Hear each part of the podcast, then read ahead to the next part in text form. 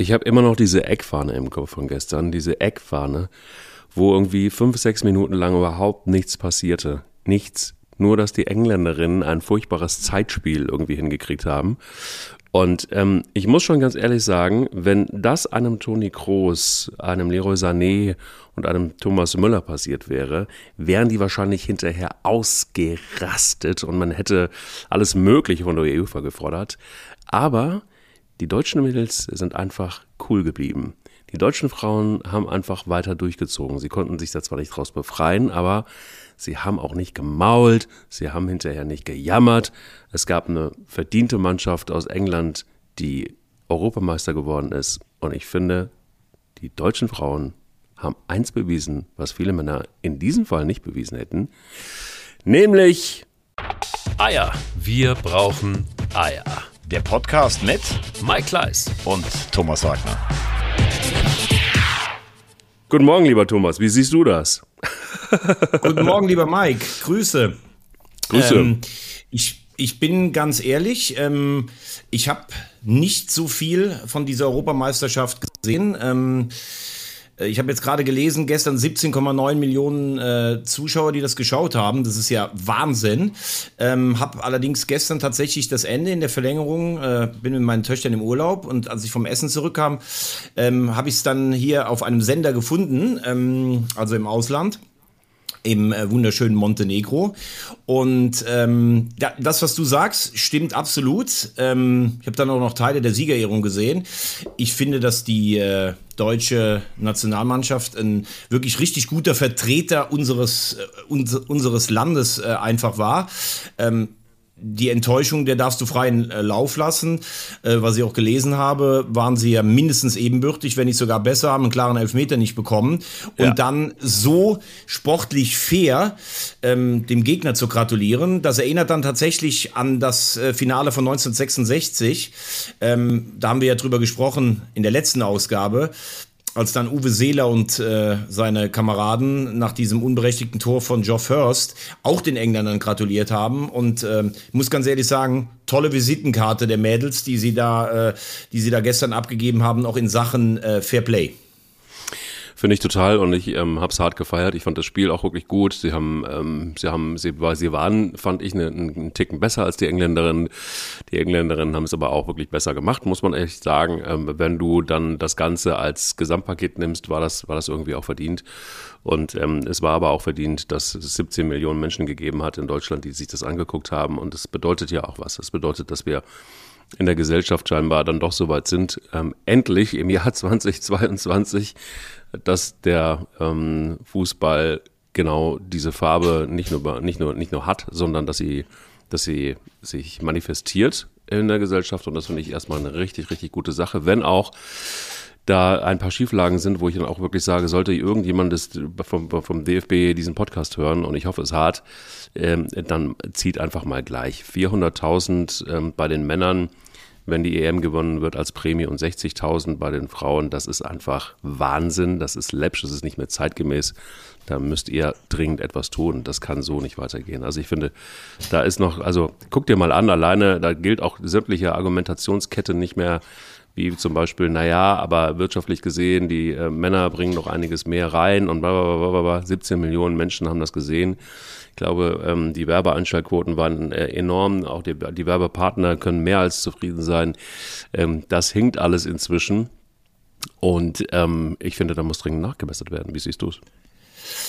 Ähm, ja, es gibt ähm, da gibt es verschiedene Ebenen, finde ich. Also als äh, erstes Mal haben wir uns ja schon lange genug darüber unterhalten, dass das, was im, im Herrenfußball bezahlt wird, mittlerweile äh, also bar jeder Realität ist, sowohl was, was die Gehälter angehen, was auch die Prämien angehen, wenn ich ein, ein Turnier spiele. Ähm, zweitens mal bin ich absolut der Meinung, dass die äh, Mädels ähm, also es muss möglich sein, dass du diesen Hochleistungssport betreibst und dann nicht nebenher noch äh, was anderes machen musst, um dein Geld zu verdienen. Also äh, ich würde mir auch eine bessere Bezahlung wünschen.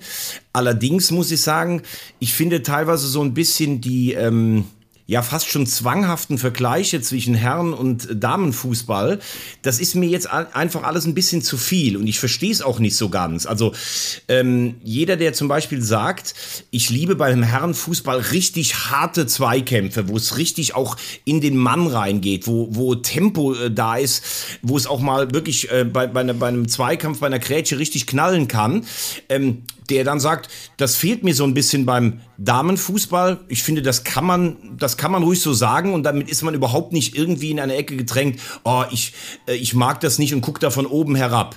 Ich finde aber auch, wenn jemand sagt, ey, die haben sich äh, vor allen Dingen spieltaktisch, wie das Christian Streich gesagt hat, oder auch vom, von der Ballmitnahme. Das sieht ja teilweise wirklich ähm, sehr, sehr ästhetisch aus. Und es gibt ja auch nicht nur Fußballspiele bei den Herren, die ästhetisch aussehen. Manch schlimmes Gewürge, was man da auch am Wochenende im DFB-Pokal äh, gesehen hat, äh, mag das ja. ja. auch bestätigen.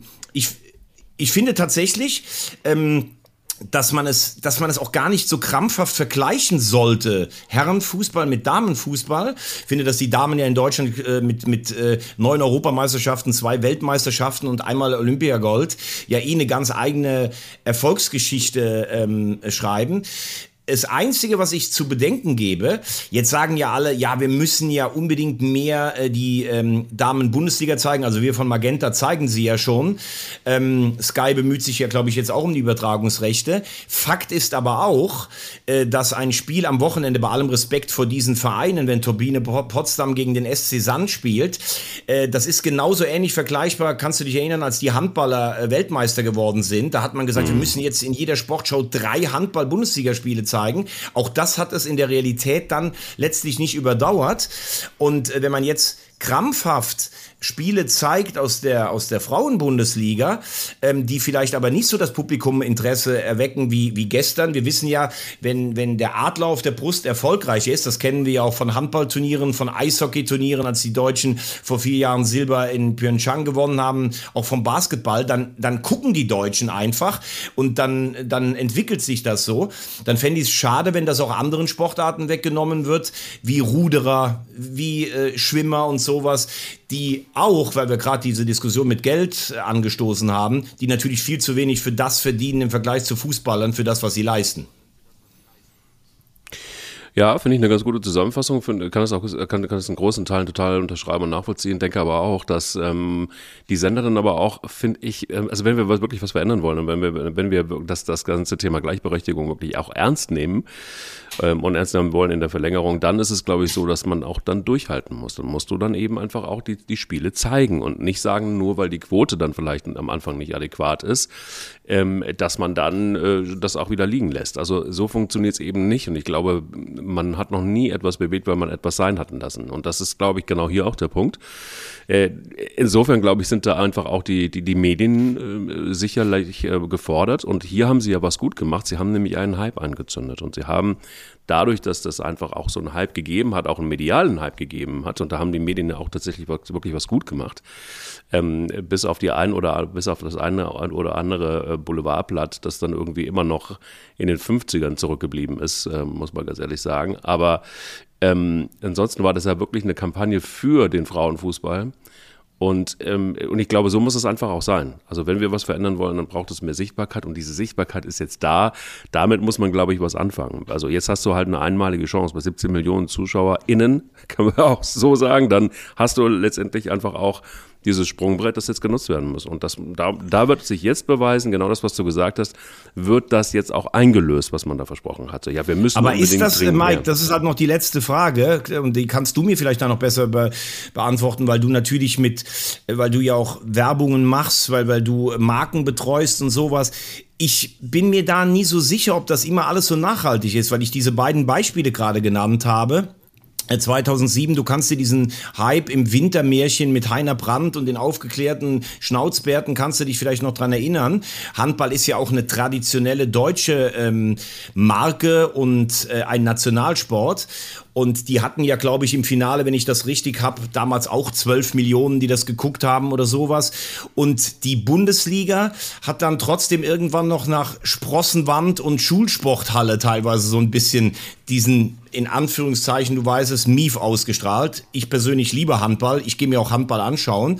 Zweites Beispiel, 2018, erstmals Olympia Silber für die deutschen Herren im Eishockey. Was für eine Sensation. Da haben, glaube ich, nachts um 5 Uhr war das Spiel gegen Russland damals, haben, glaube ich, über sieben oder acht Millionen sich das morgens um 5 Uhr angeschaut.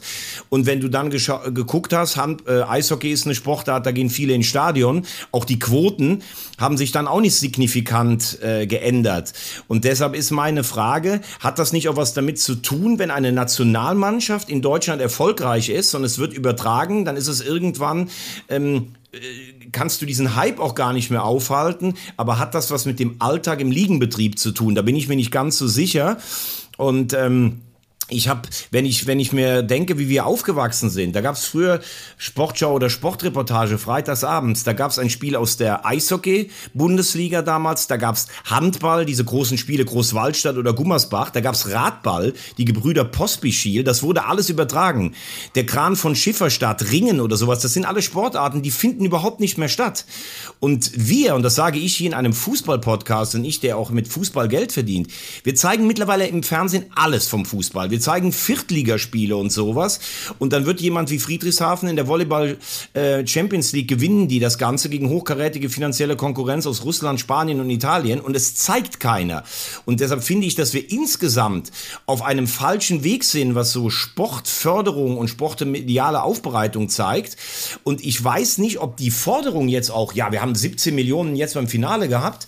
Jetzt müssen wir auch die, auch die Damen-Bundesliga stärker in den Vordergrund schieben. Ich weiß nicht, ob das die richtige Argumentationskette ist, denn ähm, das habe ich eben gesagt, im normalen Ligabetrieb wage ich zu bezweifeln, ob sich so viele dafür interessieren. Und dass der Fußball bei den Männern viel zu, viel zu überproportional dargestellt wird und auch Spiele, die wirklich keinen interessieren. Mittlerweile jedes Testspiel wird irgendwie gezeigt und dieses ganze Irrsinnsgelder, die da unterwegs sind, das ist ja gar keine Frage. Ich glaube, das hat ja alles eine Historie. Und ich glaube, das sind auch wieder viele Aspekte und dann Fragen, die da richtig sind. Und diese Fragen muss man sich auch stellen, aber diese Fragen müssen auch endlich mal beantwortet werden. Und daraus braucht es auch irgendwo eine Konsequenz, weil sonst werden wir es nicht ändern. Fußball ist und bleibt, glaube ich, auch für lange Zeit noch die Sportart Nummer eins, die das Interesse weckt bei vielen Menschen in Deutschland. Und jetzt kann man sagen, naja, aber andere Sportarten sind doch auch geil. Ja, sind sie auch. Aber wir sind halt einfach von unserer DNA und von unserer Historie und das ist gewachsen über Jahrzehnte hinweg ein Fußballland. So ist es nun mal. Jetzt kann man natürlich sagen, naja, Mimimi, mi, mi, aber Handball ist auch geil. Ja, ist auch geil. Aber es ist ja auch genauso wie bei Automarken. Ja, also wie viele Menschen fahren ähm, große Automarken und finden die geil und wie viele fahren einen Kia? Also jetzt haben die ein bisschen aufgeholt, aber ähm, am Ende des Tages ist es ja trotzdem einfach auch eine Frage des Geschmacks um darauf zurückzukommen, ich glaube, es gibt viele Dinge, die sind völlig in Ordnung, so wie sie sind. Und ich finde, total Schieflagen gibt es auch. Ich kenne zum Beispiel auch von einem äh, ganz, ganz lieben ähm, äh, Kollegen vom Stern, ähm, ähm, dessen Söhne oder ein Sohn zumindest, wenn ich es richtig in Erinnerung habe, ist professioneller Ruderer, spiel, ähm, rudert auch für Deutschland, hat keinen Sponsor. Also also da sind wir, ja. Wir sind, also dieses, dieses, dieses Gefälle ist einfach wahnsinnig hoch. Und ähm, da bin ich bei dir, dieses, das ist eine Schieflage und da muss man mal gucken, wie man das hinkriegt. Und auf der anderen Seite, um den, die Kurve zum Frauenfußball nochmal zu bekommen, ähm, da sehe ich so, du hast es völlig richtig gesagt, seit Jahren liefern die ab und haben tolle Ergebnisse und haben, ähm, ähm haben Weltmeisterschaften gewonnen, Olympia gewonnen. Und keine Sau hat groß drüber berichtet. Und jetzt ist dieser Schwung da und jetzt siehst du ja, das Interesse besteht ja. Es ist ja nicht so, dass Menschen das einschalten oder wegschalten. Nein, diese 17 Millionen sind ja nun mal da. Und vielleicht ist jetzt einfach auch der Zeitpunkt da, wo man einfach, weil es diesen dieses Spotlight gibt auf den Frauenfußball, das auch nutzen muss und damit irgendwas anfangen muss. Und vielleicht auch transferiert mit rüber in die Bundesliga, ja. Ähm, und das finde ich halt einfach wichtig. Ich finde auch total bei dir, komplett bei dir, ähm, muss man jetzt Viertligaspiele teilweise zeigen? Muss man jetzt irgendwie jedes Freundschaftsspiel, jeden, jeden, jeden Cup, äh, Vorbereitungscup zeigen? Nein, muss man natürlich nicht. Aber auf der anderen Seite ist es so, dass Medien Geld verdienen müssen und wenn wir unabhängigen Journalismus weiterhin haben wollen, dann muss er finanzierbar sein. Und da sage ich dir auch, also es ist für mich sonnenklar, dass ähm, äh, ja auch private Fernsehsender zum Beispiel ähm, teilweise ihr Programm geändert haben, weil sie gemerkt haben, wir können da gar nicht gegen anstinken, wenn jetzt die Frauen Fußball spielen. Was ich cool finde.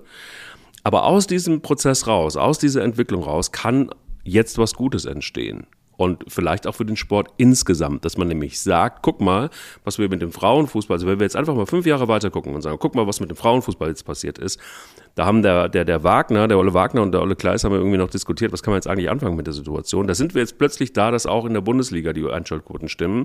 Was ist denn jetzt mit Rudern? Was ist denn jetzt mit, mit äh, Ringen? Was ist denn eigentlich mit Boxen? Kommt das eigentlich mal wieder zurück? Stehen da die Menschen nachts um drei wieder auf, weil sie Boxen sehen wollen, ähm, Schwergewichte gegeneinander knallen sehen wollen? Auch geil. Vielleicht aber auch Frauen, die dann äh, gegeneinander boxen. Also da ist jetzt, glaube ich, ganz viel drin.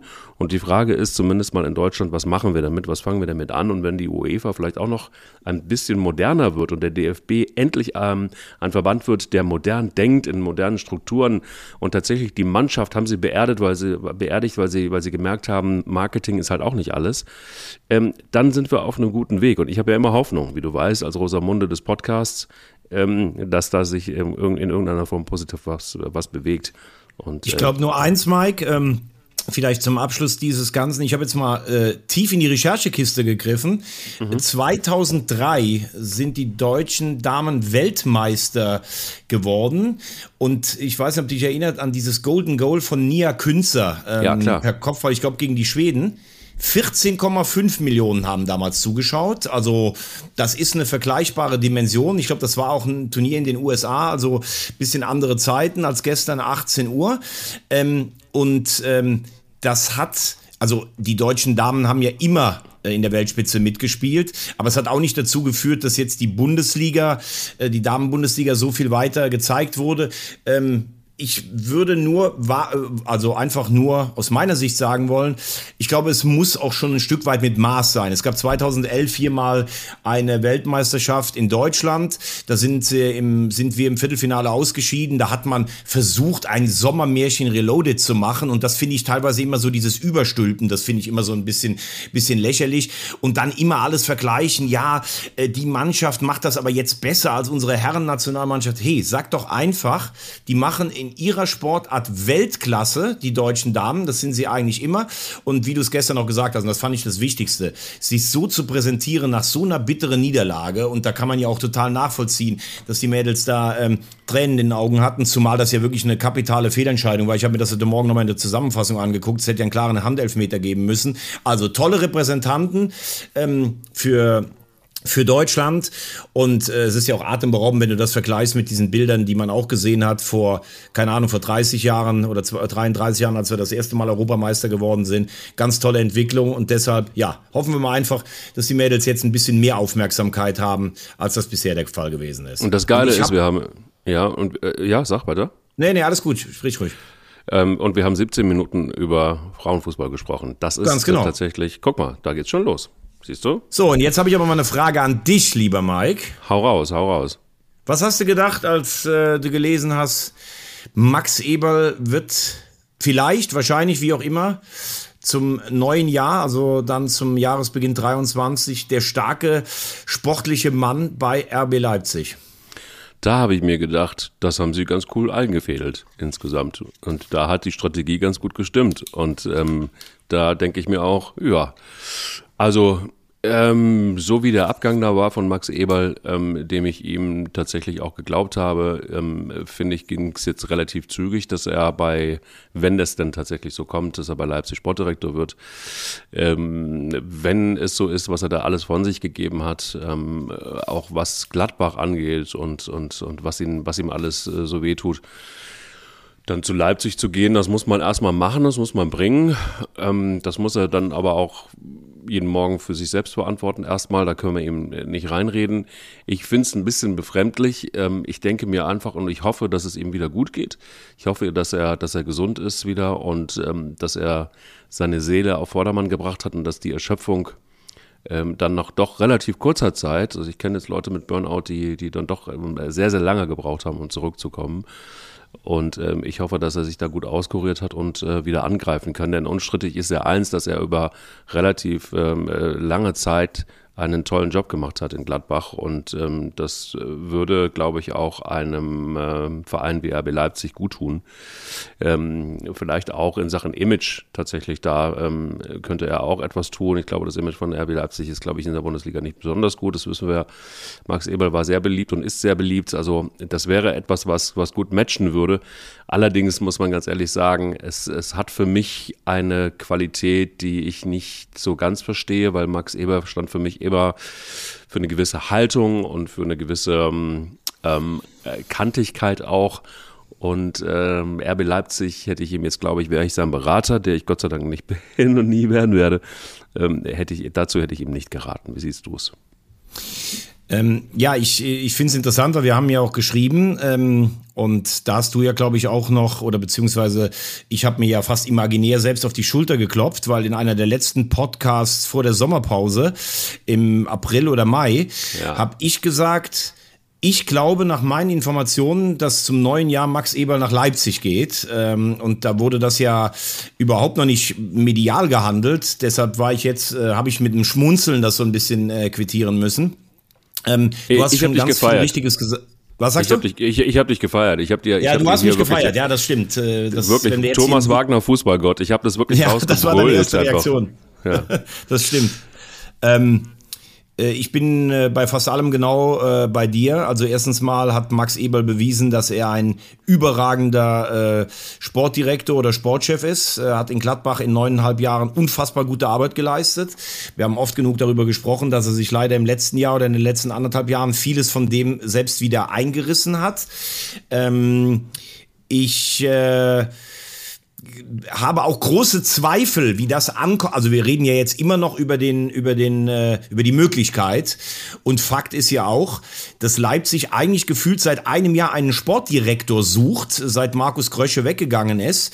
Und Oliver Minzlaff ja immer wieder vertröstet. Ja, wir werden zu Saisonbeginn einen haben, wir werden zur Winterpause einen haben, wir werden zur neuen Saison einen haben. Das ist ja schon ein Running Gag in Leipzig unter Journalisten und Fans.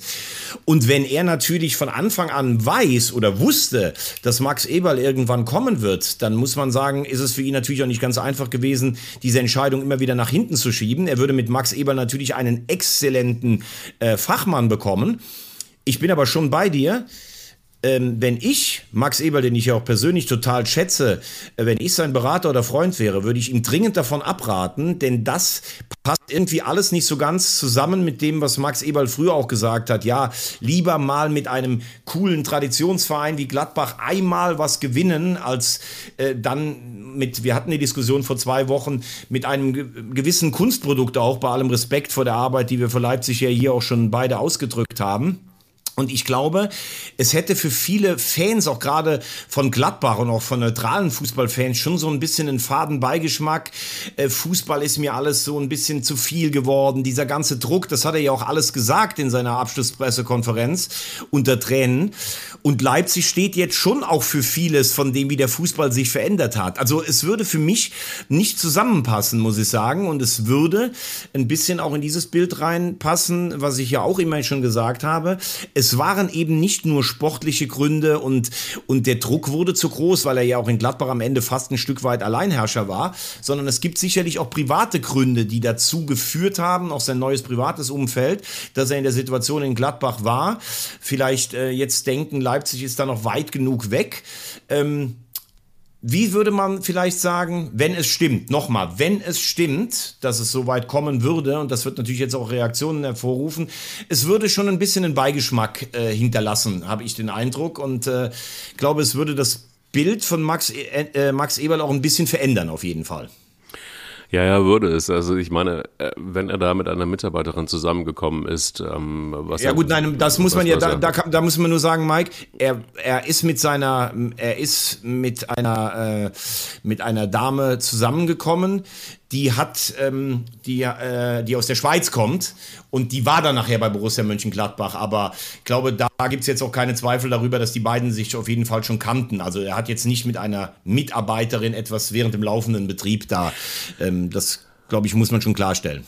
Nee, ich wollte eigentlich was Positives sagen. Ich wollte eigentlich sagen, das kann kein Grund sein, dass man, dass man einen Fußball-Bundesligisten verlässt. Also ich meine, das, das, das, ja, das passiert genau, ja dann haben wir uns richtig ja. verstanden, ja. Ne, das passiert ja nun überall und ich finde, das ist überhaupt nicht verwerflich und ich finde es total albern. Es gab da auch wieder so den ein oder anderen, das ein oder andere Boulevardblatt, das da draufgeschlagen hat, wo ich dann auch sage, liebe Leute, also was ist denn eigentlich mit bei euch kaputt? Weil das passiert halt in jedem, in, in jedem 10 Quadratmeter Büro einfach mal und ähm, das ist unsere Welt. So ist, so ist, so ist, so ist das normal.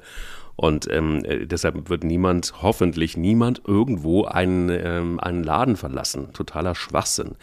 Naja, also schauen wir es mal. Das ist noch nicht Aber Mike, es ist natürlich schon so, wenn du, äh, sagen wir mal, wenn, wenn du, ja, deine, wie soll ich mal sagen, wenn du dein normales Familienumfeld hast und hast einfach ein gutes Näschen für, für Talente, für Situationen und machst einen dermaßen überragenden Job wie, wie Max Eberl und plötzlich ändert sich dein privates Umfeld und äh, man hat das Gefühl, dass es auch die ein oder andere Fehlentscheidung gibt, dann, das war jetzt, glaube ich, nicht nur der Boulevard, sondern auch, dass viele gesagt haben, naja, der Fokus hat sich so ein bisschen verändert. Ich meine, klar, wer macht in seinem Leben immer nur alles richtig? Äh, also auch jetzt mal rein auf den sportlichen Bereich bezogen, das will ich gar nicht damit sagen.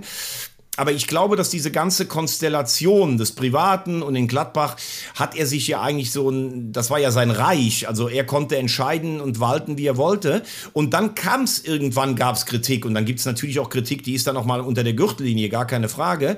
Ähm, aber das, was er dann auch selbst als Gründe angesprochen hat nachher, dann mit diesem ganzen Gesamtpaket nach Leipzig zu gehen, ähm, das fände ich ein bisschen schwieriger. Aber das, was du, was du natürlich vollkommen richtig sagst, das ist ja das Allerwichtigste. Hauptsache äh, ist, äh, dass es ihm, äh, dass es ihm so weit wieder gut geht oder besser geht, ähm, dass er zumindest wieder, wieder arbeiten kann. Genau, so sieht es aus. Arbeiten mussten auch die ein oder anderen Bundesligisten im Pokal. Und äh, was da teilweise passiert ist, das war ja wirklich auch eine krasse Geschichte. Also jetzt, ich will das gar nicht, ich will, will diese Phrase eigentlich gar nicht in den Mund nehmen, was den Pokal angeht und äh, Gesetze und so weiter. Aber es war schon auch irgendwie krass zu sehen, wo Bundesligisten teilweise schon äh, erstmal noch stehen, so in der Vorbereitung. Ähm, dann ist es aber auch eine ernste Geschichte, weil bringt Kohle im Zweifel und auch nicht unerheblich viel, wenn man weiterkommt. Und ähm, das ist teilweise schon auch sehr lax angegangen worden, hatte ich so den Eindruck. Und wenn man sich so die Ergebnisse anguckt, da gibt es ein paar, wo man sagt mal, ja, Claude, klare Jacke. Da gibt es aber auch ein paar, und da würde ich gerne auch mal ein bisschen einsteigen mit dir in den DFB-Pokal. Ähm, da ist doch irgendwie schon noch ein bisschen was im Argen, oder? Also es ist für mich wirklich erstaunlich, dass wir 26 Minuten und jetzt 50 Sekunden darüber reden und du es bis jetzt geschafft hast und selbst in der Anmoderation zu diesem ganzen Ding den äh, ersten FC Köln da gar nicht bisher reinzubringen. Aber gut, mhm. jetzt haben wir das Thema DFB-Pokal auf dem Tisch. Ähm, ja. Aber wir machen es jetzt erstmal anders. Wir fangen jetzt mit Leverkusen an, weil da muss ich ehrlich sagen, das ist für mich eigentlich von den, es gab ja, ich habe jetzt mal gezählt, ich glaube, es sind drei Bundesligisten raus und drei Zweitligisten raus. Das ist ja immer noch eine relativ normale Quote. Aber Leverkusen in Elversberg, bei allem Respekt vor dem, was die da in Elversberg seit Jahren auf die Beine stellen, auch, auch Horst Steffen, haben ja schon 5-1 zum Ligaauftakt in Essen an der Hafenstraße gewonnen. Das geht nicht. Also man kann nicht als Bayer Leverkusen Jahr für Jahr erzählen, ja, die Meisterschaft ist eigentlich weg durch die Bayern, aber in den Pokalwettbewerben wäre ja eigentlich ganz schön, wenn wir mal was holen würden. Äh, das erzählen sie auch immer eigentlich vor jeder K.O.-Runde in der Europa League und dann scheiden sie irgendwie aus. Aber im DFB-Pokal in Runde 1 bei einem Drittligisten auszuscheiden, das geht einfach nicht. Zumal sie mit Schick verlängert haben, mit Wirtz verlängert, der ja noch verletzt ist. Sie haben eine Bombenmannschaft da stehen. Das ist eine Kapelle, mein lieber Herr Gesangverein. Und dann verlierst du, also du fängst das 0 zu 1, dann machst du den Ausgleich, du fängst das 1 zu 2, das 2 zu 2. Dann musst du ja irgendwann dann noch mal eine Hals sagen, Leute, also ganz ehrlich, das ist unsere Chance, mal wieder was zu gewinnen, denn der Trophäenschrank in Leverkusen, der biegt sich ja auch nicht gerade vor Silberware, auch wenn ich äh, immer sage, sie haben 88 zumindest einen internationalen Titel geholt. Aber da, finde ich, hast du schon vor Saisonbeginn direkt ein Thema, ähm, und äh, Seoane, den ich hier auch immer gelobt habe, auch letztes Jahr mit dieser Verletzungsanfälligkeit die Champions League zu erreichen, ist mir einfach unbegreiflich. Äh, denn das kann mir keiner sagen. Du kannst immer mal, wenn du jetzt Chancen im Sekundentakt vergibst, da kannst du auch mal im Elfmeterschießen bei einem Drittligisten rausfliegen, aber nicht mit dem Spielverlauf. Das geht einfach nicht. Punkt. Ja, zum Thema Leverkusen ist einfach nichts hinzuzufügen. Genau so muss man es sehen. Ähm, Elversberg habe ich auch schon lange auf dem Zettel und ähm, da haben wir auch ein paar Mal schon drüber gesprochen und äh, wir wissen eigentlich im Grunde genommen, und das hätte äh, Simeone auch wissen müssen, dass, ähm, dass das keine Mannschaft ist, die man einfach mal so aus dem, aus dem Stadion rausschießt. Ähm, da ist alle, alles Mögliche nicht aufgegangen. Keine Ahnung, was da am Ende los war. Ich glaube einfach so übermächtig und äh, so krass besetzt, wie Leverkusen tatsächlich auch in dieser Saison ist da ist das tatsächlich äh, komplett, ja, macht einen nur fassungslos. Allerdings. Wobei, was ich lustig fand, Mike, ich habe am Wochenende für Sky auch DFB-Pokal kommentieren dürfen und ich hatte Strahlen gegen den FC St. Pauli und das war eigentlich fast sogar ein bisschen Slapstick, gerade das Spiel von, von St. Pauli, die einerseits riesen Torchancen hatten und viel höher äh, hätten eigentlich gewinnen können. Auf der anderen Seite hatte Strahlen auch noch 300-prozentig, also es ist 3-4 ausgegangen in der letzten Minute, ich glaube in der 94. Minute für Pauli, falls es jemand nicht gesehen hat. Und dann habe ich mit Timo Schulz gesprochen, den ähm, dem Trainer des FC St. Pauli. Ich habe äh, auch vorher gesagt, also vor dem Spiel schon, ich würde mich gerne erstmal outen, dass ich Fan des anderen Vereins in der Stadt wäre. Er hat dann gelacht und hat gemeint, er wäre sehr tolerant erzogen. Also finde den ja, das habe ich hier auch schon mal gesagt, einen sehr sympathischen Typen. Und ich habe ihm nach dem Spiel gefragt, wie das denn sein kann, weil er war auch ganz schön bedient, dass seine Mannschaft halt solche Fehler gemacht hat und ähm, einfach irgendwie den Gegner nicht ernst genommen und so. Und dann habe ich gesagt, wie kann denn sowas kommen, eine Einstellungssache, weil er war ja selber auch schon dabei. St. Pauli hat sich traditionell oft schon bei niederklassigen Mannschaften schwer getan. Da hat er gesagt, vielleicht habe ich sogar zu viel im Vorfeld darüber erzählt. Also ich will damit sagen und vielleicht Seoane so ein bisschen auch ein Stück weit in Schutz nehmen. Du kannst als Trainer machen, was du willst. Du kannst warnen, du kannst sie auf die leichte Schulter nehmen. Es ist im Endeffekt eine Sache. Du kommst auf den Platz und äh, ja, Leverkusen kommt dann auf den Platz in Elversberg. Das ist eigentlich ein ganz schönes Stadion da an der Kaiserlinde. Aber wenn du dann aus einer Ecke rausguckst, da hast du dann Felder. Elversberg ist ja auch ein kleines Dorf im Saarland. Du wirst es besser wissen als ich, als ehemaliger Sportchef äh, damals ähm, wenn Peter Neururer vorgefahren kam, damals zu Saarbrücker Zeiten. Also du kriegst es einfach aus der Birne nicht raus und wenn da noch keine Selbstreinigungskräfte in der Mannschaft drin sind, die das in dem Spiel dann hinkriegen. Aber klar ist, du kannst nicht jahrelang von einem Wettbewerb reden und von einem Pokal, den du gewinnen möchtest und scheidest dann in Elversberg aus. Punkt. Ja, du kannst aber auch nicht ein zweites Mal gegen Jan Regensburg rausfliegen. Das äh, geht auch nicht im Pokal. Und ähm, ist das, das, was ist denn da passiert? Also ich bin immer noch, ich habe mich jetzt lange durchgehangelt, wie du gesehen hast, eine halbe Stunde lang, ähm, um nicht auf dieses Spiel kommen zu müssen. Schmerzt immer noch und ich habe immer noch sehr viele ähm, Antihistamintabletten genommen, was nicht an dem Spiel lag, sondern eher am, am Heuschnupfen, Gott sei Dank. Aber ähm, im Zweifel hätte ich da auch nichts bewirken können. Der Schmerz wäre immer noch da gewesen, trotz jeder Menge Pillen. Was ist da passiert? oh, Pillen, hast du noch schön den Übergang bekommen, wie der FC-Fan ja normal immer bei Leverkusen sagt. Genau. Ja. Also als erstes Mal müssen wir festhalten, dass Regensburg natürlich sicherlich mit das schwierigste Los ist, was du kriegen kannst, weil das ist ja tatsächlich im DFB-Pokal in dem Topf der Kleinen ist ja die bestnotierte Mannschaft, der 15. der Vorjahressaison äh, in der zweiten Liga. Das ist Regensburg gewesen. Ähm, sie sind sehr gut in die Zweitligasaison reingekommen mit zwei Siegen, obwohl wir sie eigentlich vor der Saison mal wieder als Abstiegskandidaten gehandelt haben. Ähm, da bin ich über ein bisschen anderes äh, irritiert, ähm, im Gegensatz zu Leverkusen. Also man kann sicherlich da in Rückstand geraten und du kannst vielleicht auch 2 zu 0 in Rückstand geraten. Und dann hat der FC eine Reaktion gezeigt, hat die beiden Treffer erzielt, war dann eigentlich auch gegen Ende ähm, eher dran äh, am dritten Tor. Aber was mich da so ein bisschen verwundert, ist dann die Auswahl der Elfmeterschützen. Also, dass ein Esibue den entscheidenden Elfmeter verschießt, der jetzt sicherlich auch nicht vor Selbstvertrauen äh, platzt und der jetzt auch qua seines, wie er, wie er Fußball spielt, nicht auch der.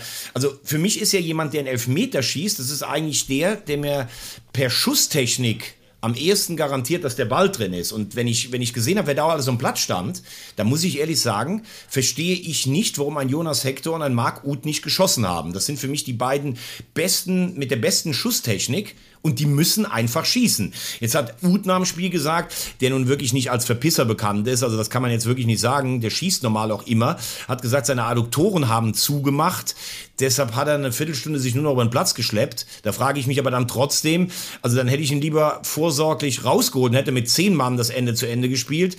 Also für einen Schuss meiner Meinung nach muss es dann schon noch reichen. Und Hector hat ja diesen ähm, sagen umworbenen Elfmeter verschossen, zwei, äh, ne, geschossen, 2016 gegen die Italiener, als wir das erste Mal bei dem Turnier gegen Italien weitergekommen sind. Der war jetzt nicht ähm, brillant geschossen, aber er hat gegen Buffon damals reingeschossen. Also der hat sicherlich schon eine viel größere Nervenbelastung ausgehalten die müssen schießen. Das verstehe ich einfach nicht. Da habe ich mich letztes Jahr schon in Jena gewundert in der ersten Runde, als der FC im Elfmeterschießen weitergekommen ist, dass da die ganzen Jungen geschossen haben und die eher unbedarften Defensivakteure. Ähm, das muss drin sein. Und bei allem Lob für den FC, äh, das wir ja hier mit Steffen Baumgart auch losgelassen haben, DFB-Pokal und der FC, das scheint nicht so zu matchen. Erinner dich an das Spiel im letzten Jahr, als der FC gegen den HSV ausgeschieden ist, als sie äh, auf Modest zum Beispiel in der Anfangsformation äh, verzichtet haben und als Baumgart auch relativ ungewohnt emotionslos an der Linie fast reagiert hat. Und jetzt gegen Regensburg. Also auch der FC sagt immer übrigens, und das hat ja Baumgart vor dem Spiel gesagt, das Ziel ist das Finale. Und daran musst du dich dann auch messen lassen. Und wenn ich die Horrormeldungen vom Geisbockheim auch richtig äh, höre oder lese, wie es finanziell ist, das, da machen sie ja gar keine Hehl draus, äh, dann muss man, muss man natürlich schon sagen, also eine knappe halbe Million, die du für die zweite Runde bekommen hättest, das ist ja auch nicht zu verachten. Trotzdem möchte ich in dem Falle sagen, ist es für mich nicht mit Elversberg und Leverkusen vergleichbar, weil die Qualitätsunterschiede zwischen einer guten, und im Moment sind sie ja sehr gut notiert, äh, Zweitligamannschaft und der Bundesligamannschaft aus dem Mittelmaß dann doch nicht so groß ist. Du kannst bei einem Zweitligisten sicher rausgehen, aber die Auswahl der Elfmeterschützen, wie gesagt, habe ich nicht verstanden. Viel richtig gesagt. Ich bin da auch komplett bei dir. Was, ich, was mich da fassungslos macht, ist ein bisschen die Aussage, ähm, ja, da rede ich denen nicht rein, wer da schießt. Ähm, also dann, dann brauche ich auch ehrlicherweise, also warum brauche ich dann einen Trainer an der, an der Seitenlinie? Also äh, tut mir leid, aber wenn, wenn er das wirklich so gesagt hat und so ist er überall zitiert worden, also muss wohl was dran sein ähm, äh, dann frage ich mich wirklich, was da los ist, weil ich mir nicht vorstellen kann, dass ein Trainer es äh, den, den, den, den Spielern selber überlässt, wer da jetzt schießt. Also da muss er, finde ich, eine ganz klare Roadmap haben und dann muss er gerade als Steffen Baumgart, so wie er nun tickt, äh, so wie, wie wir ihn kennen, muss eine Idee haben und muss dann tatsächlich einfach auch Entscheidungen treffen. Und er hat jede Menge Entscheidungen getroffen, ähm, auch in der Vergangenheit, was Spieler angeht und wer nun den ersten FC Köln besser verlässt. Ähm, und auch die, wir erinnern uns an die sehr harte Entscheidung, äh, Timo Horn dann tatsächlich aus dem Kasten zu nehmen. Und dann äh, soll es tatsächlich so sein, dass er den Spielern überlässt, wer schießt. Das äh, erschließt sich mir nicht. Das ist das eine. Das andere ist einfach auch, mir ist das Gelaber einfach auch zu viel. Ähm, es, mir ist die Schönlaberei zu viel, mir ist dieser Hype zu viel und ich muss auch ganz ehrlich sagen, ich will auch gar nicht mehr vom Finale reden irgendwo. Ich will das auch gar nicht mehr hören, sondern ich glaube, die FC-Fans, wenn man das mal einfach so ein bisschen so einen Querschnitt nimmt, auch in den sozialen Netzwerken, was die sauer macht und das kann ich total verstehen, ist, dass man die ganze Zeit diesen, diesen, diesen, diesen Verein und der Verein hat übrigens nie einen Hehl draus gemacht, wie sie nach Alexander Werle finanziell da stehen. Ähm, jemanden, der maßgeblich beteiligt ist an dem, was da jetzt gerade zu finden ist, und das ist nicht gerade das Beste, wenn man, also in finanzieller Hinsicht, ähm, auch der wurde gehypt ohne Ende. Also mir ist der Hype äh, schon bei Werle zu viel gewesen und jetzt ist es mir wieder zu viel gewesen, die ganze Zeit mit Baumgart, ähm, auch mit dem Christian Keller, der dann aus Regensburg kommt. Also Respekt bei äh, wirklich, was der in, in Regensburg da geliefert hat. Aber es ist halt zweite Liga, liebe Leute. Es ist nicht Bundesliga und es, man muss da auch einfach mal ein bisschen vorsichtig sein. Und ähm, also ein Baumgart hat eine, mit Sicherheit große Qualitäten, ein Keller auch, aber das ist halt einfach auch noch nicht Champions League. Und es ist auch noch nicht so, dass es in, äh, in, in Köln total normal ist, dass man in, in, in einem Endspiel äh, des DFB-Pokals spiel, spielt im Finale. So ist es nun mal nicht. Die Kommunikation sieht aber ganz anders aus. Und da sage ich dir, das reicht mir mittlerweile, weil ich, und ich glaube, das reicht auch vielen Fans, weil ein bisschen mehr Demut täte tatsächlich mal wieder ganz gut. Das sagt ausgerechnet ich, der mit Sicherheit schon auch letztendlich äh, gegen PSG in der Champions League gespielt hätte. Mit dem das FC. wollte ich gerade sagen. Also ich bin jetzt auch gerade hier so ein bisschen irritiert über fast Nein, ich, mich macht's einfach sauer. Mich macht's einfach sauer. Ich finde das Gelaber einfach auch zu viel. Spielt Fußball. Aber, aber Mike. Ähm, das ist wirklich nervig. Aber Mike, wenn wir es vielleicht ein bisschen, wenn wir es vielleicht ein bisschen aufdröseln. Also ja. ich bin bei dir. Ich finde, dass äh, Keller in Regensburg einen sensationell guten Job gemacht hat.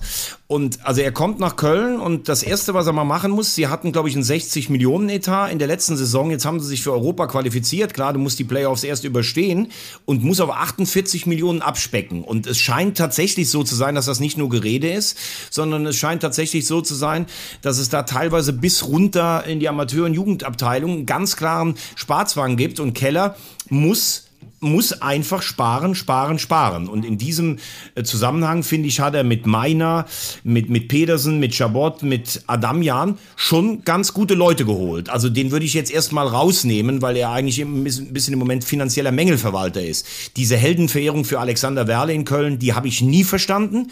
Der hat ganz am Anfang, glaube ich, als es auch richtig dramatisch war, hat er einen ordentlichen Job gemacht. Dann hat er profitiert von der Saison unter Stöger und Schmatke, als man Fünfter geworden ist. Und im Endeffekt kann ich auch verstehen, wenn man mit Abstiegen, und ich glaube, in seiner Ära gab es zwei, immer wieder versucht, so schnell wie möglich hochzukommen. Äh, das ist äh, das oberste Ziel und das kostet auch ein bisschen was, aber der Kader ist einfach viel zu teuer für Spieler, wo man weiß, dass die über den Leistungszenit sind oder dass sie einfach nicht mehr fit sind. Und äh, die Auswahl seiner Sportdirektoren, ob Fee oder Held, die hat auch eine Menge Geld gefressen. Also ich kann Alexander Werle kein gutes Zeugnis für seine Arbeit ausstellen. Und das Zweite ist, ähm, ich finde, dass Steffen Baumgart bislang einen Job gemacht hat, der die Note 1 verdient. Aber ähm, da kann ich dich schon verstehen als Fan. Also zu sagen, ähm, das sollen die Spieler machen. Ja, das sollen die Spieler auch eigentlich machen, weil du musst dich schon noch gut finden, wenn du da hingehst. Aber es gibt Spieler, die müssen einfach schießen. Punkt. Das ist einfach so. Du kannst ja beim Elfmeterschießen eh nichts gewinnen. Also in Lubicic, das ist jemand, der war schon Kapitän in jungen Jahren bei Rapid Wien, da sage ich, der kann schießen. Ein Chabot ist ein neuer Spieler und ein Innenverteidiger, den hätte ich jetzt nicht unbedingt schießen lassen. Linden ja. Meiner hat in dem Spiel gut gespielt, hat sich gut gefühlt, ist ein Offensivspieler, der weiß, wo die Kiste steht, das verstehe ich wieder. Thielmann ist jetzt auch nicht einer, wo ich sagen würde, das ist, der kommt jetzt über die, über die super Schusstechnik, aber der hat letztes Jahr schon verwandelt in Jena. Kannst du auch noch sagen. Isibue ist für mich jetzt nicht der Erste, der bei mir am Zettel stehen würde. Deshalb sage ich, Ut und, ähm, und äh, auch Hector müssen schießen in dem Falle. Äh, Gerade unter den ersten, Hector war angeblich der Sechste, also das verstehe ich gar nicht. Also entweder muss er unter den ersten fünf, entweder fängt er an als Erster oder ist der, ja. der den letzten Schuss macht. Also das ist für mich nicht nachvollziehbar. Und ähm, was ich gesagt habe, dieses emotionale Spiel, und Baumgart macht ja fast alles richtig. Komischerweise haben sie das jetzt zweimal hintereinander im DFB-Pokal nicht hinbekommen. Und der DFB-Pokal ist natürlich für einen Verein wie den FC eine, eine große Chance eigentlich und man sagt ja der kürzeste Weg nach Europa. Also ich kann das schon noch verstehen, dass viele wahnsinnig enttäuscht waren, obwohl nochmal Regensburg ein schwerer Gegner. Jetzt musst du wenigstens hoffen, dass du in den Playoffs sich in der Conference League durchsetzt, weil sonst hast du eigentlich zu Beginn der Saison schon alle deine, Europ also deine Pokalträume so ein bisschen ausgeträumt und das wäre natürlich ein Stück weit bitter. Hat das ganze Theater um Anthony Modest eigentlich auch eventuell was damit zu tun? Macht das was mit einer Mannschaft? Weil es ist ein, ein, ein, ein ja, elementarer Spieler, das sagt äh, wiederum Christian Keller auch in allen in Interviews und ähm, wichtig für die Mannschaft, ähm, dass der jetzt beim BVB gehandelt wird, äh, nachdem Haller jetzt ein paar Monate ausfällt, ähm, ist, glaube ich, richtig, oder? Was hast du so gehört? Ähm, also ich habe auch gehört, dass es äh, dieses Gerücht gibt und dass es mehr als ein Gerücht ist. Ähm, ich weiß nicht, ob das was mit der Mannschaft macht, äh, um deine erste Frage zu beantworten, denn Modest kokettiert ja eigentlich alle drei Monate mit irgendeinem Wechsel. Ähm, da muss ich dann wiederum sagen, also ich finde, was Modest für eine Saison gespielt hat, das ist bombastisch. Hätte ich ihm, äh, habe ich auch schon ein paar Mal hier Abbitte geleitet, das hätte ich niemals gedacht. Aber man soll mir bitte aufhören damit, ja, Modest ist eine Kölsche Jungen, der fühlt sich hier so wohl. Modest ist ein ganz abgezockter Profi, der Kohle verdienen will. Und deshalb kokettiert er mit Angeboten aus, aus, äh, aus ähm, dem Nahen und Fernen Osten. Er war selbst schon in, in China. Ähm, und ich habe auch gehört, dass durch die ähm, bittere Diagnose von Sebastian Haller. Also es ist ja bösartiger Tumor, den er hat, er muss mit Chemo behandelt werden. Also da kannst du ja ganz sicher davon ausgehen, dass er in diesem Jahr sicherlich kein Spiel mehr machen wird, äh, maximal dann im Januar zurück äh, zur Rückrunde zurückkommt. Und Borussia Dortmund hat große Ziele. Du hast bis dahin 15 Bundesligaspiele, noch ein Pokalspiel, sechs Champions League Spiele. Und Modest wäre schon, glaube ich, ein Spielertyp, der, weil mit Haller hat man sich ja was überlegt. Also es soll jemand sein, der den Ball halten kann, ein, ein, ein körperlich wuchtiger Stürmer, der selbst der torgefährlich ist. Das alles ist Modest. Modest hätte nochmal die Möglichkeit, Champions League in seiner Karriere zu spielen. Und äh, es sind wohl tatsächlich verschiedene Modelle diskutiert worden. Also der Name ist in Dortmund ganz sicher gefallen. Ähm, das können, kann man sich in Dortmund auch vorstellen. Jetzt ist die Frage, was machst du denn? Weil man hat ja für Haller auch über 30 Millionen bezahlt. Dortmund schwimmt jetzt auch nicht mehr so im Geld wie vor der Corona-Krise. Sagst du dann, okay, wir holen Modest für ein Jahr wir leihen ihn vielleicht aus, wir entlasten den FC dann, also der ja auch für Modest eine Menge Kohle an Gehalt bezahlt. Wir geben noch eine Leihgebühr dazu. Was zahlst du für einen mit 30er? Zahlst du da 10 Millionen für ein Jahr? Weil Haller und Modest, das ist eigentlich meiner Meinung nach finanziell dann noch nicht vorstellbar, weil die Spielertypen zu ähnlich sind. Aber in dem Falle muss ich sagen, würde ich auch Modest verstehen, wenn er sagt, ich ähm, will nach Dortmund, das würde Sinn machen. Nur dann musst du sagen, wird es beim FC natürlich mega eng, weil ja. Anderson hast noch auf der Gehaltsliste, der soll weg und der ist eigentlich auch, wie gesagt, mit seiner Knieproblematik sicherlich nicht mehr fit für den höchsten Profifußball. Äh, du hast Adamian, das ist kein schlechter Spieler, aber das ist natürlich ein anderer Spieler und Modest hat dir letztes Jahr 20 plus gemacht in allen Wettbewerben. Also da muss man schon sagen, das wäre natürlich eigentlich der wichtigste Spieler neben Jonas Hector. Wenn der auch noch weggehen würde, ich glaube, da muss man beim FC wirklich sich auf eine richtig harte Saison einstellen. Richtig hart wird es, glaube ich, auch für die Hertha, oder? Gegen Braunschweig äh, rauszufliegen ist jetzt tatsächlich auch äh, als Big City Club äh, schwierig würde ich mal sagen. Ähm, also, du willst diesen Begriff einfach nicht, du willst einfach nicht loslassen davon. Nee, ich will da, ich finde find Großkotzerei finde ich einfach in, immer unerträglich und auch wenn Sandro Wagner, den ich sehr, sehr, sehr schätze, als Trainer jetzt mittlerweile bei der Hertha gelandet ist, ähm, äh, bedeutet das immer noch nicht, dass, dass sie, dass sie, ja, weiß ich nicht, guck mal, dass sie wieder guten Fußball spielen. Also was da auf dem Platz zu sehen war, HSV können wir auch gleich nochmal drauf eingehen. Vielleicht so ein bisschen und auf den einen oder anderen, ein schönes Spiel von, vom HSV war das auch nicht. Also die haben auch nicht geglänzt, was da abgeliefert wurde und Tim Walter hat auch wieder so ein paar Aussagen getroffen, wo ich sage, oh, war schwierig alles. Aber lass uns erstmal bei Hertha gucken, was ist da passiert und ähm, diese Aufholjagd von Braunschweig, da muss ich ganz ehrlich erstmal sagen, allen Respekt, was die gegeben haben, äh, nämlich einfach mal alles, ja, also man könnte fragen, was hat Jack Norris in diesem Spiel gegeben? Alles. Ähm, das ist einfach wirklich richtig Wahnsinn gewesen und ich fand's, äh, da feiere ich Braunschweig so hart und ich äh, finde es bitter, dass sie da stehen, wo sie stehen überhaupt. Ähm, aber schöne Geschichte für Braunschweig, aber ein Desaster für den Big City Club aus der Hauptstadt, aus Berlin, aus der großen, weiten Welt, aus dem Aushängeschild des deutschen Fußballs. Ich werde wahnsinnig irre. Ähm, also erstmal, Braunschweig ist natürlich auch ein schweres Los, vor allen Dingen im Pokal, sehr euphorisches Publikum.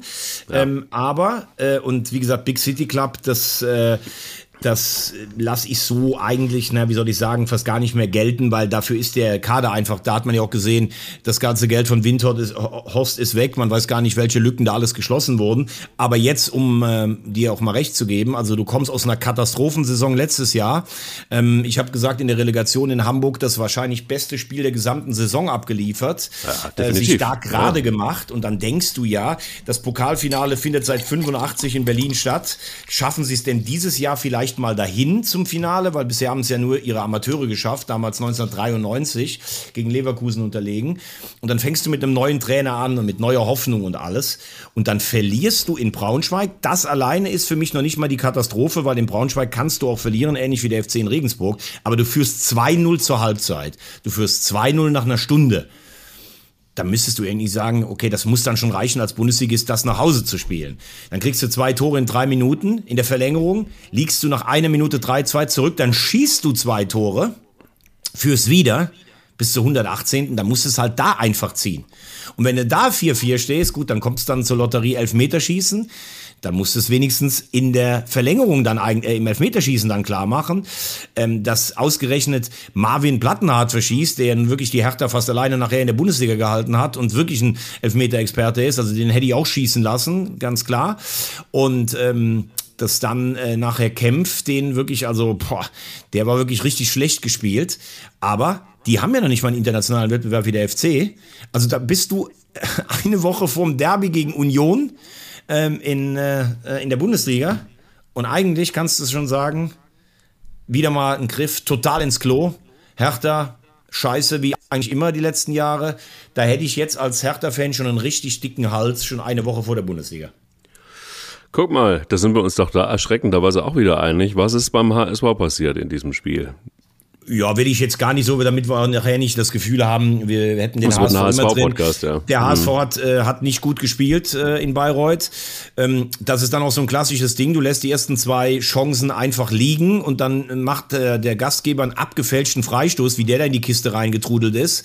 Ähm, gut, da haben sie sich dann nachher wenigstens in der zweiten Halbzeit zusammengerissen, waren da auch die klar bessere Mannschaft. Wichtig für Königsdorfer, dass er trifft im neuen Trikot und in der Verlängerung haben sie es dann seriös nach Hause gespielt. Tim Walter hat gesagt, irgendwo fehlt mir noch die Energie, die wir zum Ende der letzten Saison hatten. Ja, ähm, das äh, finde ich auch tatsächlich. Also die drei Spiele bisher waren eigentlich von leistungsmäßig nichts. Und äh, dieses in der Vorstandsetage ähm, Bold und Walter gegen Wüstefeld und Mutzel und Mutzels K äh, Kündigung war jetzt rechtsunwürdig. Also da muss ich jetzt ehrlich sagen, Marcel Jansen, bitte jetzt übernehmen. Jetzt muss eine Entscheidung her. So geht's nicht weiter. Jetzt muss ein klarer Schnitt her.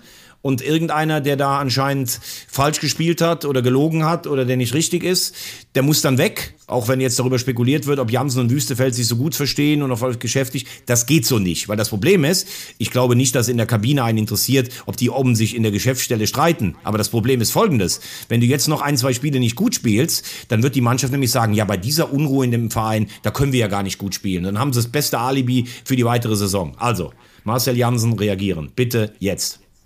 Guck mal, klares und äh, lodernder Appell von Thomas Wagner.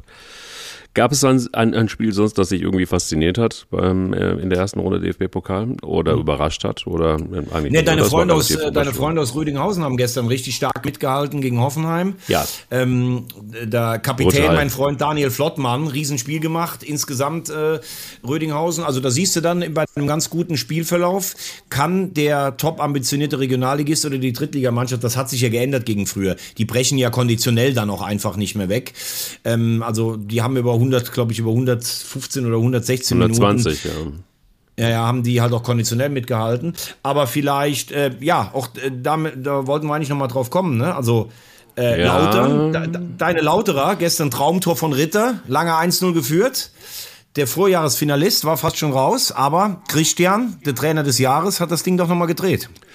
Ja, ganz kurz noch zu Rödinghausen. Ähm, ich, du weißt, ich telefoniere ab und zu mal mit ähm, Alexander Müller, Geschäftsführer und auch Sportdirektor beim SV Rödinghausen. Macht einen tollen, tollen Job. Ähm, ich hebe den jetzt ja hier einfach mal an dieser Stelle nochmal auf, den, auf das Schild, weil es einfach wirklich, wenn man sich das anguckt in Rödinghausen und wenn man weiß, Regionalliga West, das ist keine einfache äh, äh, Tour, die man da so drehen muss, jedes Jahr und jedes Jahr und jedes Jahr.